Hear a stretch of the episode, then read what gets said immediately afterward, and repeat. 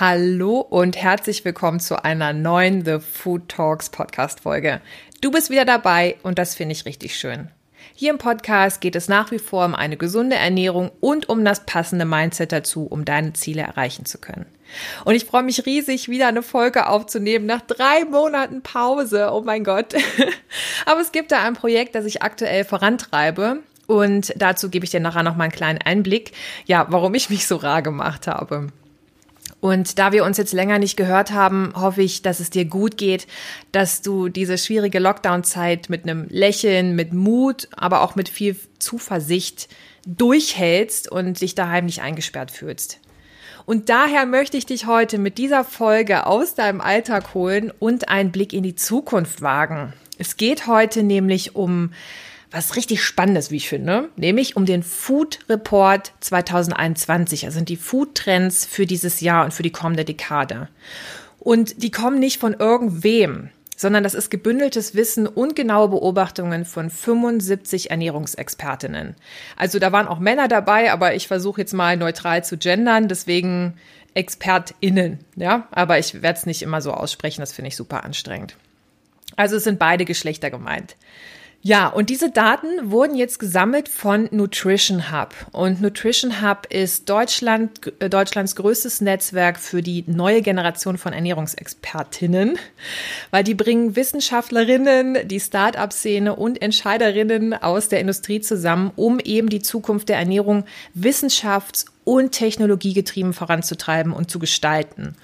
Und wie ich finde, ist das eine coole Sache. Und die Gründerin und Geschäftsführerin von Nutrition Hub, das ist Dr. Simone Frei, die hat mir auch einen Gruß für dich dargelassen, den ich dir nachher einspiele. Und in dieser Folge stelle ich dir die Top 10 der Food Trends aus dem Nutrition Hub Food Report vor und werde die Top 5 näher beleuchten und auch meine eigene Meinung dazu mit dir teilen. Und vielleicht hörst du die Folge jetzt gemütlich auf dem Sofa, beim Kochen oder beim Spazierengehen. Egal wie, wo und wann, ich wünsche dir viel Spaß dabei.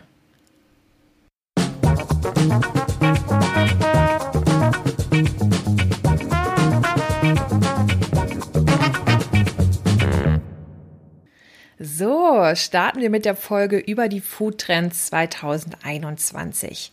Für alle, die mich noch nicht kennen, mein Name ist Dr. Ann-Christine Dorn und ich bin eine studierte Ernährungswissenschaftlerin und ehemalige Forscherin und jetzt bin ich als Ernährungsberaterin tätig und helfe anderen dabei, dass sie sich mit ihrer Ernährung wohlfühlen. Ja, hui, ne? Habe ich mich lange nicht gemeldet. Wir haben uns lange nicht gehört. Und ja, es tut mir richtig leid, weil mir macht der Podcast unglaublich viel Spaß. Aber ich habe halt ein Projekt ins Leben gerufen, das doch echt zeitintensiv ist. Und daher habe ich mich dafür entschieden, mich erstmal ein wenig zurückzuhalten mit allem anderen und daran fokussiert zu arbeiten, damit das auch was Schönes wird. Und ich danke euch für die vielen Nachrichten, die mich erreicht haben, ob es mir gut geht, ob äh, der Podcast eingestellt wurde, was ihr sehr schade finden würdet und wann endlich die nächste Folge erscheint. Also danke, danke, danke für eure Unterstützung und lieben Grüße. Darüber habe ich mich wirklich sehr gefreut. Ja, warum habe ich mich denn jetzt so rar gemacht? Ich plane gerade mit meiner Kumpeline und Geschäftspartnerin Christina Rückert ein Festival. Und zwar ein Online-Festival für eine glutenfreie und vegane Ernährung. Also online auf jeden Fall auch wegen Corona, weil ähm, ja, ist ja aktuell ein bisschen schwierig, ähm, sich physisch sehen zu können, aber online klappt garantiert. Und dieses Online-Festival heißt Free from Hero Festival. Und ins Deutsche übersetzt heißt das Frei von Heldinnen Festival. Weil wir sind nämlich der Meinung, dass Menschen, die sich frei von etwas ernähren müssen oder möchten, also frei von Helden, also free from heroes sind. Weil zum Beispiel eine glutenfreie Ernährung, free from gluten hero quasi, das ist nämlich gar nicht so leicht am Anfang, das Ganze umzusetzen, glutenfrei zu essen. Und selbst wenn man Profi ist, dann kommen immer wieder Schwierigkeiten in den Weg, wie zum Beispiel, wenn das Essen im Restaurant kontaminiert ist oder die Produkte kontaminiert sind mit Gluten. Und über das Festival werde ich aber auch noch mit Christina sprechen, hier im Podcast, aber ähm, das jetzt erst in zwei Wochen, deswegen will ich gar nicht so viel vorwegnehmen. Also kannst dich schon drauf freuen, wir, wir haben noch ein paar coole Insights für dich. Aber wenn du dich vorher schon mal informieren möchtest, kannst du das gerne unter www.freefromhero.de nachlesen, was wir dort alles bei dem Online-Festival so machen werden. Den Link packe ich dir natürlich in die Podcast-Beschreibung. Ich kann aber schon mal verraten, es gibt zwei Tage Live-Programm mit Ernährungsexpertinnen, Köchinnen und Gleichgesinnten auf drei verschiedenen Bühnen. Wir haben zum Beispiel Professor Dr. Markus Keller beim Festival dabei. Das ist der erste Professor für eine vegane Ernährung. Dann gibt es noch die Köchin Antje de Vries, die bei zwei Kochbattles ihre Frau stehen wird. Und viele Infos über Zöliakie, also glutenfreie Ernährung oder über vegane Proteinlieferanten. Viele praktische und leckere Tipps in Koch- und Backshows und Netzwerktreffen zu den verschiedensten Themen, wie zum Beispiel glutenfrei Essen bei Familienfeiern. Und zudem gibt es noch einen Messebereich, wo du mit Herstellern in Kontakt treten kannst und auch Gewinne abstauben kannst. Ich würde mich natürlich super freuen, dich live und in Farbe beim Free From Hero Festival am 20. und 21. März 2021 online zu treffen und mit dir da in Austausch zu kommen. So, jetzt aber zum eigentlichen Thema der Folge, dem Trendreport 2021 über Ernährungstrends von Nutrition Hub. 75 Ernährungsexpertinnen haben ihre Meinung abgegeben. Davon haben über die Hälfte mehr als sechs Jahre Berufserfahrung. 41 Prozent haben ein bis fünf Jahre Berufserfahrung und nur vier Prozent studieren noch irgendwas Ernährungsrelevantes. Alle befragten Expertinnen sind Diätassistentinnen, Diätetikabsolventinnen, Ökotrophologinnen, Ernährungswissenschaftlerinnen, Ernährungstherapeutinnen, Ernährungsmedizinerinnen, Lebensmitteltechnologinnen oder Lebensmittelchemikerinnen. Also wirklich ein, ein hochrangiges und, und ausgebildetes Gremium. Bevor ich dir die äh, Plätze 6, äh, 10 bis 6 vorstelle, möchte ich dir den Gruß von der Gründerin und Geschäftsführerin von Nutrition Hub, Deutschlands größtes Netzwerk für die neue Generation von Ernährungsexpertinnen, einspielen. Also viel Spaß damit. Hallo, ich bin Simone, die Gründerin von Nutrition Hub. Wir haben vor ein paar Wochen 75 Ernährungsexpertinnen aus unserem Netzwerk gefragt, welche Entwicklungen, welche Ernährungstrends sie beobachten. Und das Ergebnis ist unser Trendreport Ernährung 2021. Den machen wir das zweite Mal in Folge. Und dieses Jahr, was kommt heraus? Die Ernährung wird pflanzlich, smart und klimafreundlich. Ann-Christine wird euch jetzt im Podcast mehr dazu berichten. Viel Spaß! Ja, dann ein herzliches Dankeschön an die liebe Simone für die schöne Einführung zum Ernährungstrendreport 2021. Den äh, Trendreport selber verlinke ich dir in der Podcast-Beschreibung, damit du dann einfach nur noch auf den Link klicken musst und dann kannst du das alles für dich nochmal nachlesen, was jetzt besonders interessant für dich gewesen ist. Und du kannst dir auch die 75 Ernährungsexpertinnen angucken. Ich bin auch eine davon. Also Platz 10 bis 6, diese werde ich nur teilweise nennen und nur ein kurzes Statement dazu abgeben. Bei Platz 5 bis 1 wird es ein bisschen ausführlicher, ähm, aber wie immer alles im Rahmen kurz und knackig. Wie es sich gehört, fange ich natürlich hinten an, wie bei so einem Countdown oder einer Chartshow mit den Top 10 Hits des Jahres. Deswegen geht es dann auch damit Platz 10 los. Platziert wurden die übrigens äh, diese Foodtrends nach Nennungshäufigkeit. Also wurde ein Thema besonders häufig von den Ernährungsexpertinnen genannt, landete es eben auch automatisch weiter vorne in der Trendliste, als eben Themen, die Edna genannt wurden. Dennoch, es sind die Top 10 und nicht die Top 100. Also daher sind diese Themen alle von hoher Brisanz. Fangen wir an mit Platz 10. Bewusstsein für gesunde Ernährung.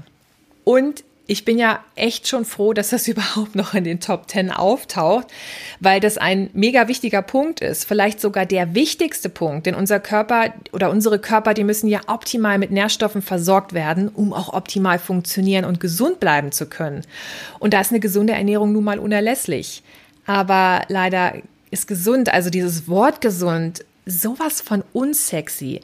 Es ist frei von Extremen und frei von Skandalen dass die Ernährungsexpertinnen davon eben ausgehen, weil es so unsexy ist, dass es eben nur einen kleinen Teil der Trends ausmachen wird, obwohl es so wichtig ist. Und es wird zwar beobachtet von den Ernährungsexpertinnen, dass es mehr Gesundheitsbewusstsein gibt. Also das sehen Sie halt anhand der Beratungen, weil sehr viele der Experten oder Expertinnen sind Ernährungsberaterinnen und sind direkt am Kunden. Und ähm, sie bemerken eben auch, dass die Bereitschaft steigt, äh, sich mit einer bewussten Ernährung ähm, auseinanderzusetzen, was für die eigene Gesundheit zu tun. Aber andersherum gibt es auch einige Menschen, die sich daher bewusst dafür entscheiden, Lebensmittelgruppen komplett wegzulassen, ohne komplett informiert zu sein. Und das können Kohlenhydrate sein bei einer ketogenen Ernährung, die man weglässt, oder tierische Produkte bei einer veganen Ernährung. Und insbesondere bei der veganen Ernährung ist das wirklich gefährlich, weil Sie zeigt unglaublich viele positive Effekte auf den Körper, wie zum Beispiel eine Gewichtsabnahme. Sie kann auch das Risiko für Herz-Kreislauf-Erkrankungen senken. Das heißt also weniger Bluthochdruck, weniger Herzinfarkte, was ja wirklich fantastisch ist, weil Herzinfarkte sind immer noch die Todesursache Nummer eins in Deutschland. Auch das Risiko für Diabetes wird bei einer veganen Ernährung geringer. Aber es werden halt Lebensmittelgruppen, also tierischen Lebensmittel, komplett weggelassen, die deinem Körper wichtige Inhaltsstoffe Stoffe leicht bereitstellen können. Trotzdem, eine vegane Ernährung ist halt klasse, aber wirklich nur dann, wenn du dich richtig in, vorher informiert hast und somit deinen Körper auch optimal mit Nährstoffen versorgen kannst und somit eben auch keinen Nährstoffmangel bekommst. Machen wir weiter mit Platz 8. Mahlzeitenersatz und Essen to go. Und da muss ich ganz klar sagen, bitte nicht. Weil Mahlzeitenersatz für alle, die es eilig haben oder zu faul, zu verzweifelt, zu unsicher für richtige Lebensmittel sind, Oh, nee, also, weißt du, bei Mahlzeitenersatz muss ich direkt an geriatrische Patienten denken. Das sind ja die etwas älteren Menschen, die ähm, ja oft nicht mehr so richtig kauen und schlucken können. Und daher erhalten sie eben eine Trinknahrung, die hochkalorisch ist, die Vitamine enthält, Mineralstoffe, weil sie anders nicht mehr ihren Körper versorgen können. Und ganz ehrlich, ich möchte mir das wirklich auch nur für meine Zeit als steinalte Oma aufheben, wenn mich meine 20 Enkelkinder durch den Garten schieben. Jetzt will ich kauen und die Verantwortung für meine Ernährung nur mir überlassen und keinem Unternehmen, die irgendeine Brühe zusammenpanscht aus Nährstoffen mit Aromen, die damit überhaupt mal schmeckt. Also das, das Thema sehe ich wirklich kritisch mit Mahlzeitenersatz. Essen to go ist ja dann auch so eine Sache und das wird sich in 2021 ist es doch ein bisschen zwiegespaltener, als äh, die Ernährungsexpertinnen vielleicht 2020 bei der Umfrage gedacht haben. Weil bei Essen to go kommt mir in den Sinn so ein Mann im Businessanzug, der an der Currywurstbode steht und sich eine Pommes-Schranke gönnt. Oder eine Frau im Etui-Kleid an der Bäckertheke, wie sie sich ein belegtes Vollkornbrötchen und einen Salat holt. Ähm, Achtung, hier habe ich ein bisschen mit den Geschlechterrollen gespielt. Ja, ähm, alle total ähm, gestresst für gewöhnlich. Und was ich jetzt so aktuell beobachte, sind Leute in Jogginghosen und Wohlfühlpullis, die so in der Mittagspause aus ihren Homeoffice-Löchern kriechen und ähm, zur Imbissbude hin ähm, schlurfen und sich da eben was zu essen holen. Essen to go ist nach wie vor in und ein Trend, aber es ist ein bisschen entschleunigter und in bequemerer Kleidung. Machen wir weiter mit Platz 7, der Ernährungsbildung. Und dazu kann ich nur sagen, ja, bitte und endlich. Also Ernährungsbildung fängt ja schon bei Kindern an, dass die in der Schule lernen, wie man sich gesund und ausgewogen ernährt wie eine rote Beete aussieht, warum die nicht nur gut schmeckt und die Finger so schön einfärbt, sondern auch warum die gut für den Körper ist. Also Ernährungsbildung in Kindergärten, Schulen, in Büros, das sehe ich einfach als extrem wichtig an, weil bis 2050 erwartet uns ein großer Anstieg an Übergewichtigkeit. Und das hat eben oder das bringt auch viele Folgeerkrankungen mit sich. Deswegen ist es sinnvoll zu beten und aufzuklären. Und für mich ist Ernährungsbildung wegen meiner beruflichen Orientierung als Ernährungsberaterin natürlich am wichtigsten. Aber ich könnte mir auch vorstellen, das Ganze so ein bisschen auszuweiten. Nämlich, dass man dann auch weiß, wie mache ich eigentlich meine Steuererklärung? Wie schaffe ich es, Versicherungen zu verstehen und mir nichts aufschwatzen zu lassen von irgendwem, was ich gar nicht brauche? Wie kann ich Sport treiben für mein Wohlbefinden ohne Leistungsdruck? Wie fühle ich mich wohl in meiner Haut? Und ich darf dann dabei anders aussehen als andere. Das ist auch extrem wichtig und gehört für mich auch in eine aktuelle Form der Bildung.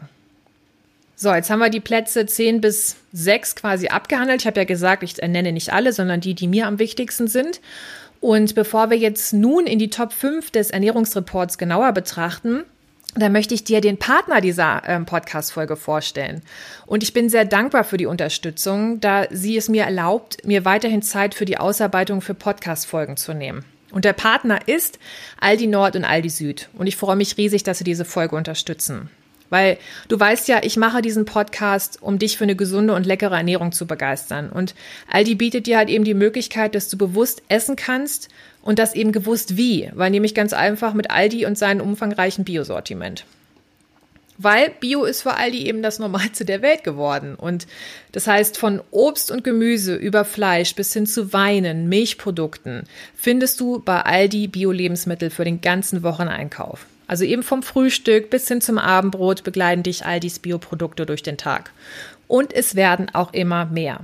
Also, hallo Bio, herzlich willkommen in deinem Alltag. Aber sind Bioprodukte vom Discounter wirklich Bio? Bioprodukte erkennst du an bestimmten Siegeln. Und ich bin mir sicher, du kennst dieses EU-Bio-Logo. Das ist nämlich ein hellgrünes Viereck und da sind weiße Sterne drauf, die ein Blatt formen.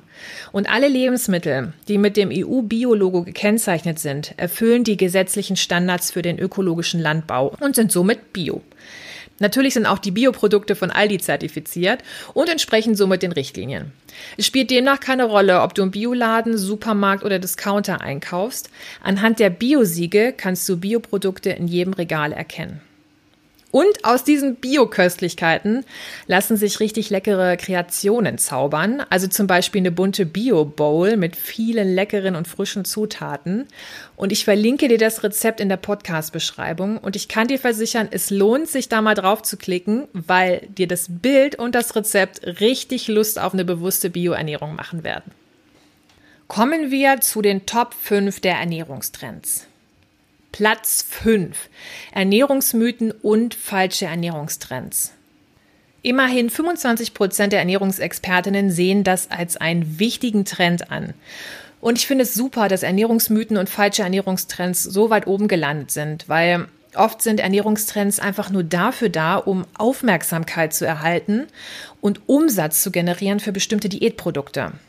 Und dabei wird oft außer Acht gelassen, wie komplex die Ernährung eigentlich ist, auch die individuelle Ernährungsweise, die Gesundheit jedes Einzelnen und auch wissenschaftlich belegte Daten werden nicht betrachtet.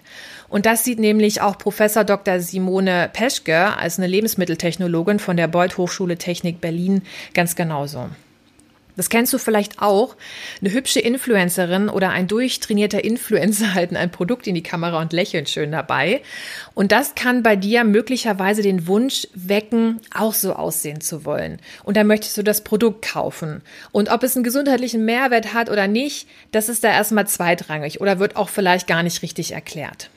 Dass diese kurzfristigen Ernährungstrends aber auch äh, psychosomatische Beschwerden hervorrufen können, das wird erstmal komplett außer Acht gelassen.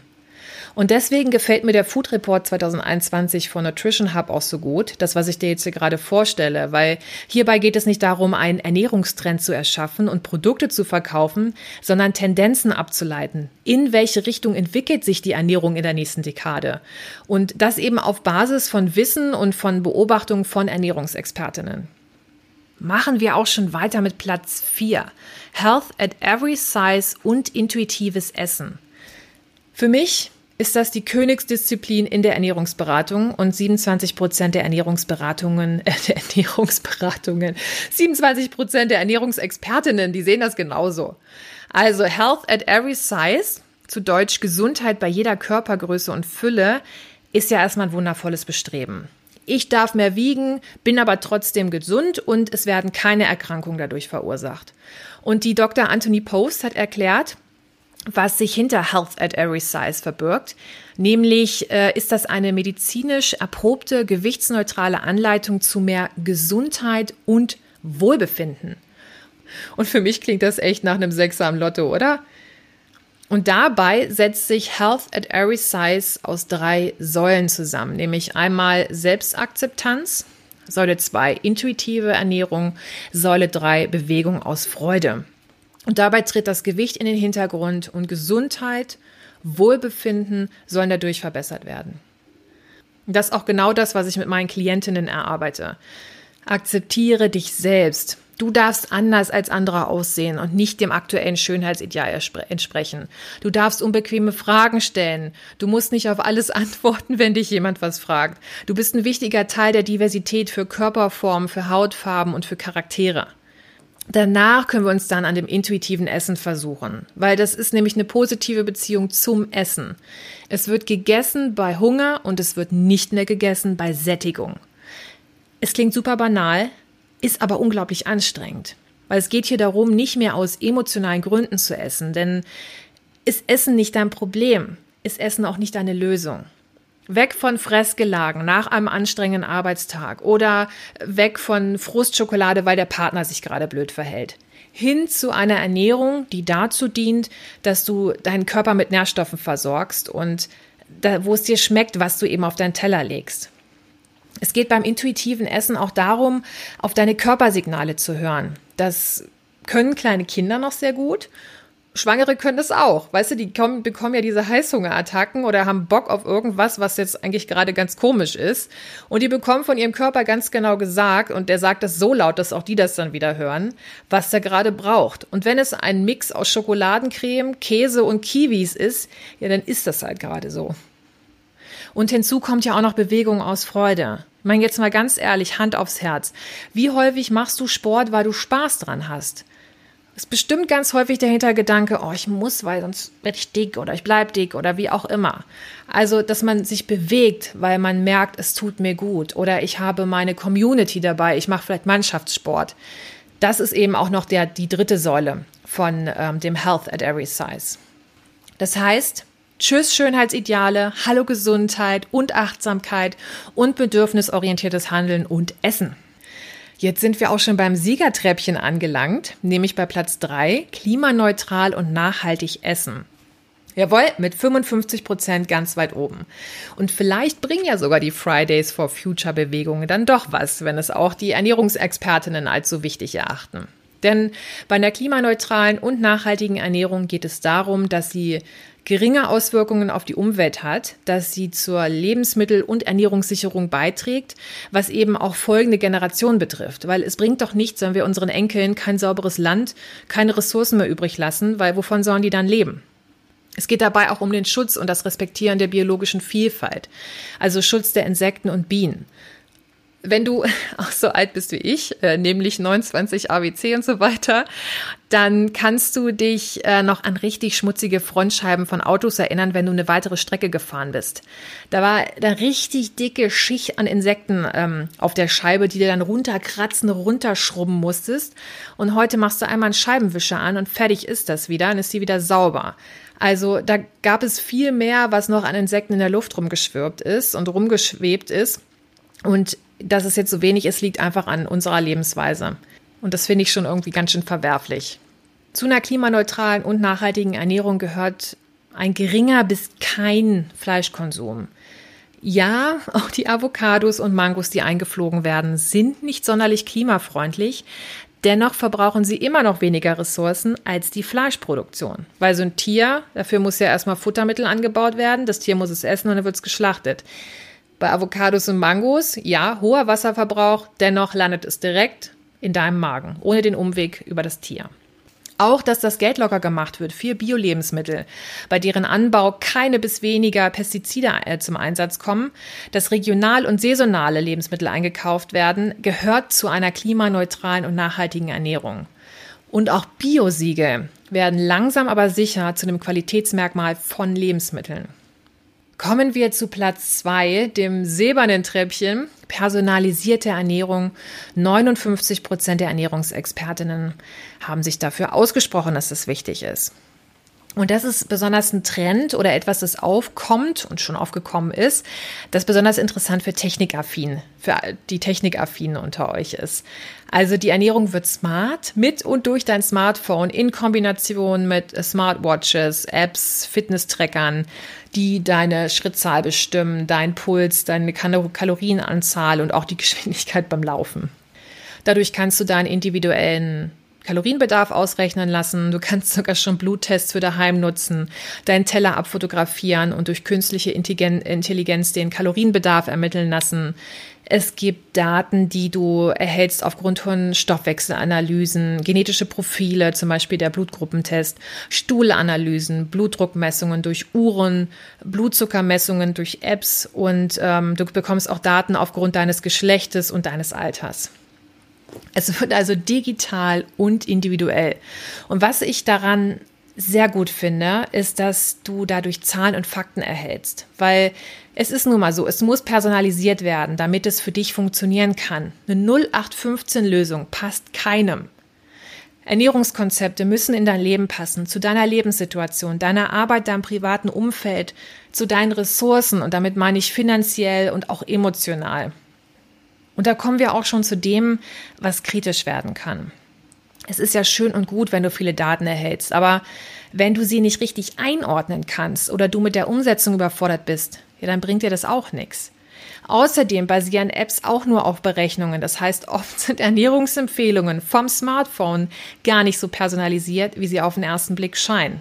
Und ob die Messungen, die du alleine durchführst zu Hause, auch wirklich brauchbar und belastbar sind, ist in diesem Zusammenhang bei bestimmten Anwendungen auch wirklich fraglich. Nichtsdestotrotz, alles in allem finde ich eine Personalisierung der Ernährung super, weil deswegen bin ich auch Ernährungsberaterin geworden, um mit dir in dein eigenes privates, individuelles Leben zu gucken und herauszufinden, was passt für dich. Kommen wir zu Platz 1 und die goldene Medaille verdient die vegane und pflanzenbasierte Ernährung. Und es ist für mich auch ein verdienter erster Platz, ne, wie ich finde, mit 75 Prozent. Ich selber habe mich auch für eine pflanzenbasierte Ernährung entschieden, weil ich damals als Doktorandin mal wieder so abgebrannt war, dass ich mir kein Biofleisch kaufen konnte und ich wollte aber auch kein billiges Fleisch kaufen aus der Massentierhaltung. Also habe ich mich dafür entschieden, mich vegetarisch zu ernähren. Und das ist halt bis heute so geblieben und ich fühle mich sehr wohl damit. Ähm, circa eine Mahlzeit am Tag bei mir hat was tierisches, zum Beispiel mal eine Scheibe Käse oder halt ein Joghurt, aber ansonsten ist es rein pflanzlich. Auch Sportler haben die pflanzenbasierte Ernährung für sich entdeckt und erzielen damit auch wirklich große Erfolge. Und hier kommt aber auch vieles zusammen. Ne? Also die personalisierte Ernährung, die pflanzenbasierte Ernährung mit Lebensmitteln aus ökologischem Anbau für eine klimagesunde Zukunft. Und dass die Ernährungsexpertinnen hier richtig liegen, zeigt auch der große Erfolg der Veganuary Challenge. Das heißt, den Januar komplett sich vegan ernähren und es einfach mal testen. Funktioniert das für mich, dass ich wirklich komplett auf tierisches verzichte, mal einen kompletten Monat? Und du bist ja bei diesem Monat auch nicht allein, weil ne, das machen ja ganz viele andere mit. Und die sozialen Netzwerke waren jetzt im Januar wirklich voll damit. Und das, das zeugt auch von dem, was die Ernährungsexpertinnen berichtet haben, dass in ihren Ernährungsberatungen immer folgen, äh, immer häufiger folgende Fragen auftreten, nämlich sowas wie, wie ernähre ich mich denn vegan und vegetarisch? Was sind denn gute Milch- und Fleischalternativen? Sind die überhaupt gesund? Wie vermeide ich auch Nährstoffmangel? Und ich finde die Entwicklung wirklich toll, weil möglicherweise viele Krankheiten, denen wird vorgebeugt, wenn noch mehr Menschen weniger Fleisch konsumieren und äh, sich bewusster ernähren. Und dass eben auch eine pflanzliche Ernährung Bombe ist, weil sie klimafreundlicher ist. So, Jetzt kennst du die Food Trends 2021 und kannst für dich das Passende heraussuchen. Was funktioniert für dich?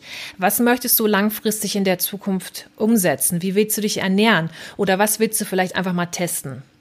Ja, und wenn du magst, bewerte den Podcast gerne mit fünf Sternen und lass mir gerne unter dem Post der heutigen Podcast-Folge bei Instagram und Facebook zukommen, welcher Foodtrend zu dir passt oder welchen du gerne ausprobieren möchtest, weil du denkst, oh, ich glaube, das wäre was für mich für die Zukunft. Ich freue mich auf jeden Fall auf deine Nachricht. Ich wünsche dir jetzt eine wundervolle Woche, deine Ann-Christine.